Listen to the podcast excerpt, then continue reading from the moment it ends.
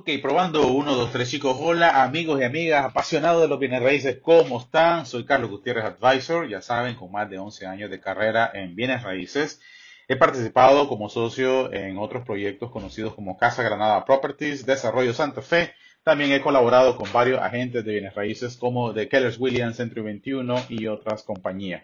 Y más recientemente estamos con la nueva plataforma Nicaragua Village Real Estate. En este caso, los quiero invitar a esta nueva serie, Comprador Inteligente 2021, para ustedes. Que es el tercer capítulo, bueno, estamos ya en el cuarto capítulo. Mejores destinos internacionales de compra de bienes raíces en esta época de buenos precios. Y para empezar, es interesante, quiero hacerles un pequeño resumen de lo que fue el capítulo anterior. Estábamos hablando sobre los países de la región latinoamericana, eh, hablamos de Nicaragua, hablamos de Costa Rica y hablamos también eh, de otros países que están actualmente de moda, o sea, que se están realmente moviendo. Hablamos de Panamá. ¿Qué pasó con Nicaragua, Costa Rica y Panamá? Estábamos hablando de sus economías. Recuerden que toda esta información la pueden ubicar dentro de los reportes que da el Banco Mundial. También eh, utilicé como recurso el CEPAT como uno de los medios para poder ubicar estos datos, también datosmacro.com, text2dirtblackback.com, ahí pueden encontrar esta información que es muy importante y también eh, de información local nicaragüense, en este caso eh, utilizamos recursos eh, nacionales para poder informarles de estos datos. Pero bueno, vamos a continuar con esta segunda parte. ¿Cuáles son los países de la región interesantes para invertir en bienes raíces? No solamente los bienes raíces, se puede definir como la compra y venta de una casa. También la inversión de los bienes inmuebles radica mucho en la parte industrial, comprar propiedades a futuro, especulativo y también para invertir en otros recursos, ya sea fincas para la autosostenibilidad, ya sea en el café, el cacao, eh, los granos básicos que también tienen mucha importancia en el tema de la exportación. Pero hoy vamos a hablar de eh, la última parte de otros países que me gustaría tocar que son interesantes para invertir en Centroamérica. Va a depender mucho del rubro en el que vos te estás moviendo. Si sos un industrial, obviamente vas a hacer una investigación sobre los países que mejor te da la plataforma para la inversión en el mercado industrial, ya sea el hierro, ya sea el oro, ya sea el petróleo o también minerales en particular. Por otro lado, la tecnología, también hay muchos países que se destacan en la exportación de tecnología, en este caso habíamos hablado de Costa Rica. En el caso de los países que te brindan una plataforma perfecta para la inversión en la logística, en este caso Panamá, gracias al canal de Panamá, ellos también se, se eh, destacan mucho en el tema de la inversión extranjera. La banca, la banca Nacional de Panamá brinda muchas condiciones óptimas para el inversionista y también para poder mandar plata e invertir dentro de la zona. Además, son países amigables para los empresarios que están buscando abrir operaciones. También el tema de la seguridad social, eh, países emergentes, ambientes propicios para poder comprar a buenos precios hoy y poder revender muy bien en el futuro, como es el caso de Nicaragua, que brinda un espacio. Recuerden que Nicaragua ha venido poco a poco surgiendo en el año 2016-2017. Las proyecciones de, crecimiento andaban por el 3.8 al 4.5%. Obviamente las condiciones actuales ha hecho que muchos, muchos mercados y economías eh, de Centroamérica se detengan o se contraigan. Así que eso también es un aspecto que hay que tomar en cuenta. Pero bueno, hoy quiero hablar del país hondureño, quiero hablar del país salvadoreño y de último voy a hablar de uno de las de los países que a mí me convencen y me atraen y sobre todo puedo hablar ampliamente en qué aspecto, porque es un país que tiene una plataforma interesante para los inversionistas, sobre todo a los que estamos en el negocio de los bienes inmuebles, aquellos que están buscando una segunda casa o que están interesados en poner sus fondos para un corto, mediano o largo plazo en el área de bienes inmuebles habitacionales. ¿Qué país es ese? Ese se lo voy a mencionar al final de este episodio.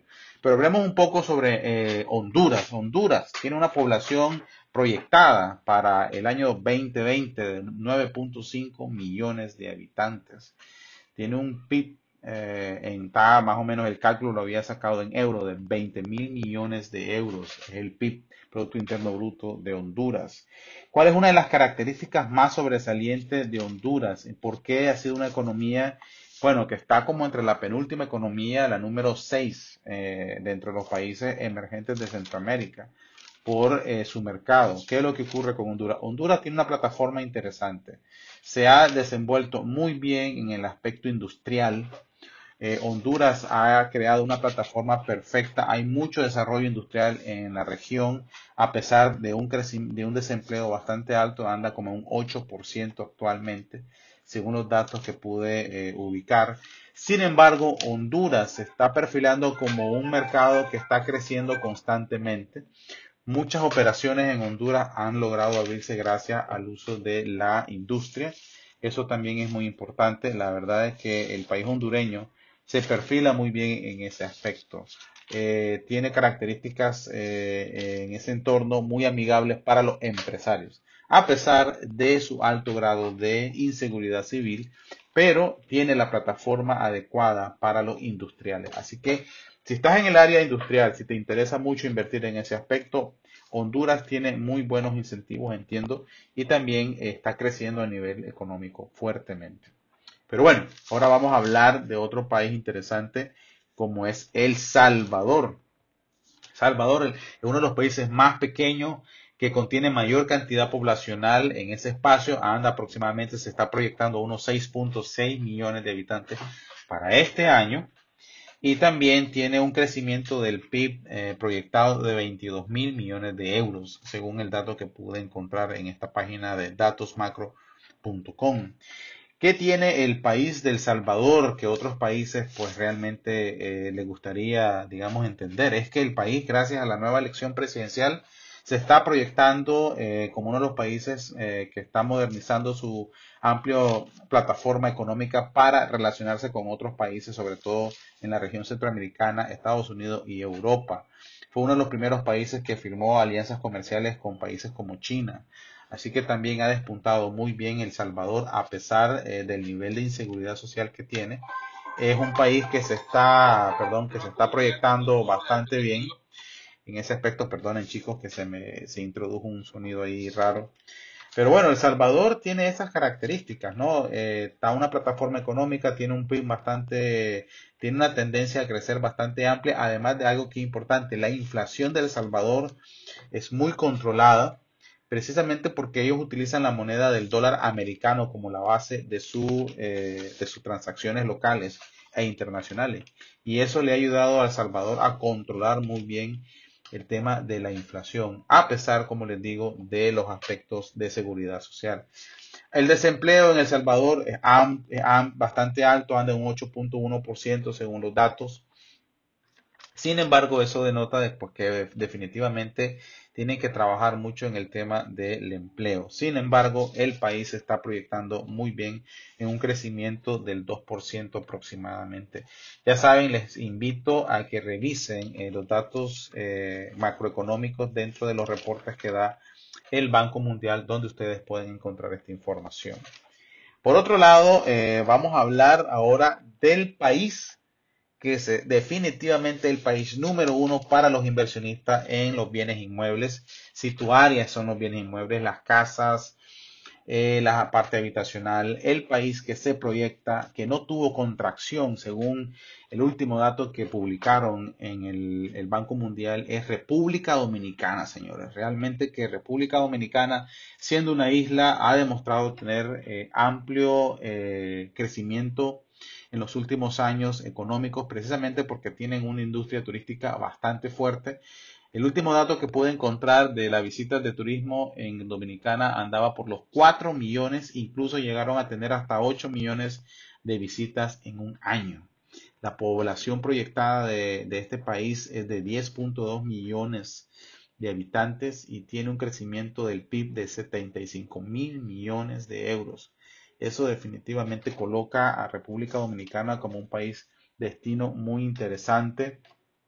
Además de eso, eh, anda aproximadamente en el Producto Interno Bruto per cápita por persona anual de 16 mil dólares al año.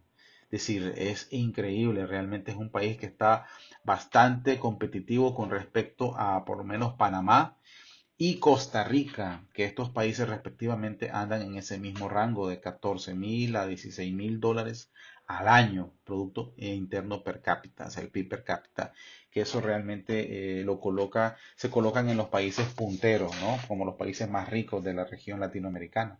Pero volviendo a República Dominicana, eh, un aspecto que acabo de, descubrir en uno de, los eh, foros que están dando en los youtubers, que se los voy a recomendar y se los voy a poner en el enlace, habla de que el Banco Mundial dice de que el país como es Dominicana no tuvo una contracción, no tuvo un aumento, es decir, se mantuvo estable. Así que chicos y chicas, eh, les puedo decir que para los industriales, Panamá es un país, perdón, para los industriales Honduras es un país que presta las condiciones. Para países que quieran, que están comenzando a crecer, como Salvador, también ayuda mucho. El tema industrial también El Salvador está creciendo. Sin embargo, tomen en cuenta el tema de la seguridad eh, social. Eh, Guatemala, eh, otro país que se me había olvidado mencionarles, también es un país muy estable económicamente. El quetzal tiene una moneda bastante fuerte. La inflación está muy bien controlada en este país, no llega ni el 2%. Sin embargo, el desempleo de Guatemala es bastante alto anda arriba del, eh, del 6% prácticamente, arriba del 6%. Sin embargo, es una de las economías centroamericanas también considerada una de las más fuertes, una excelente industria, alimentos y el turismo de Guatemala es fuerte. Sin embargo, en el aspecto eh, de, los, de los bienes raíces, República Dominicana, Guatemala, eh, Honduras son los países punteros. Sin embargo, en primer lugar, considero que República Dominicana lo tiene, lo tiene todo. Bueno, chicos y chicas amantes de los bienes raíces, espero que te haya sido de mucho valor este podcast. Realmente a mí me ha abierto las puertas a entender en cómo estamos en la economía latinoamericana y en qué dirección estamos avanzando y en dónde deberíamos de invertir nuestra plata. Ya sabes, te suscribís a este podcast, también me puedes seguir en las redes sociales, en Instagram, en el canal de YouTube como Carlos Advisor. Espero verte en el próximo episodio acá en la atención. Ya sabes chicos, te cuida mucho.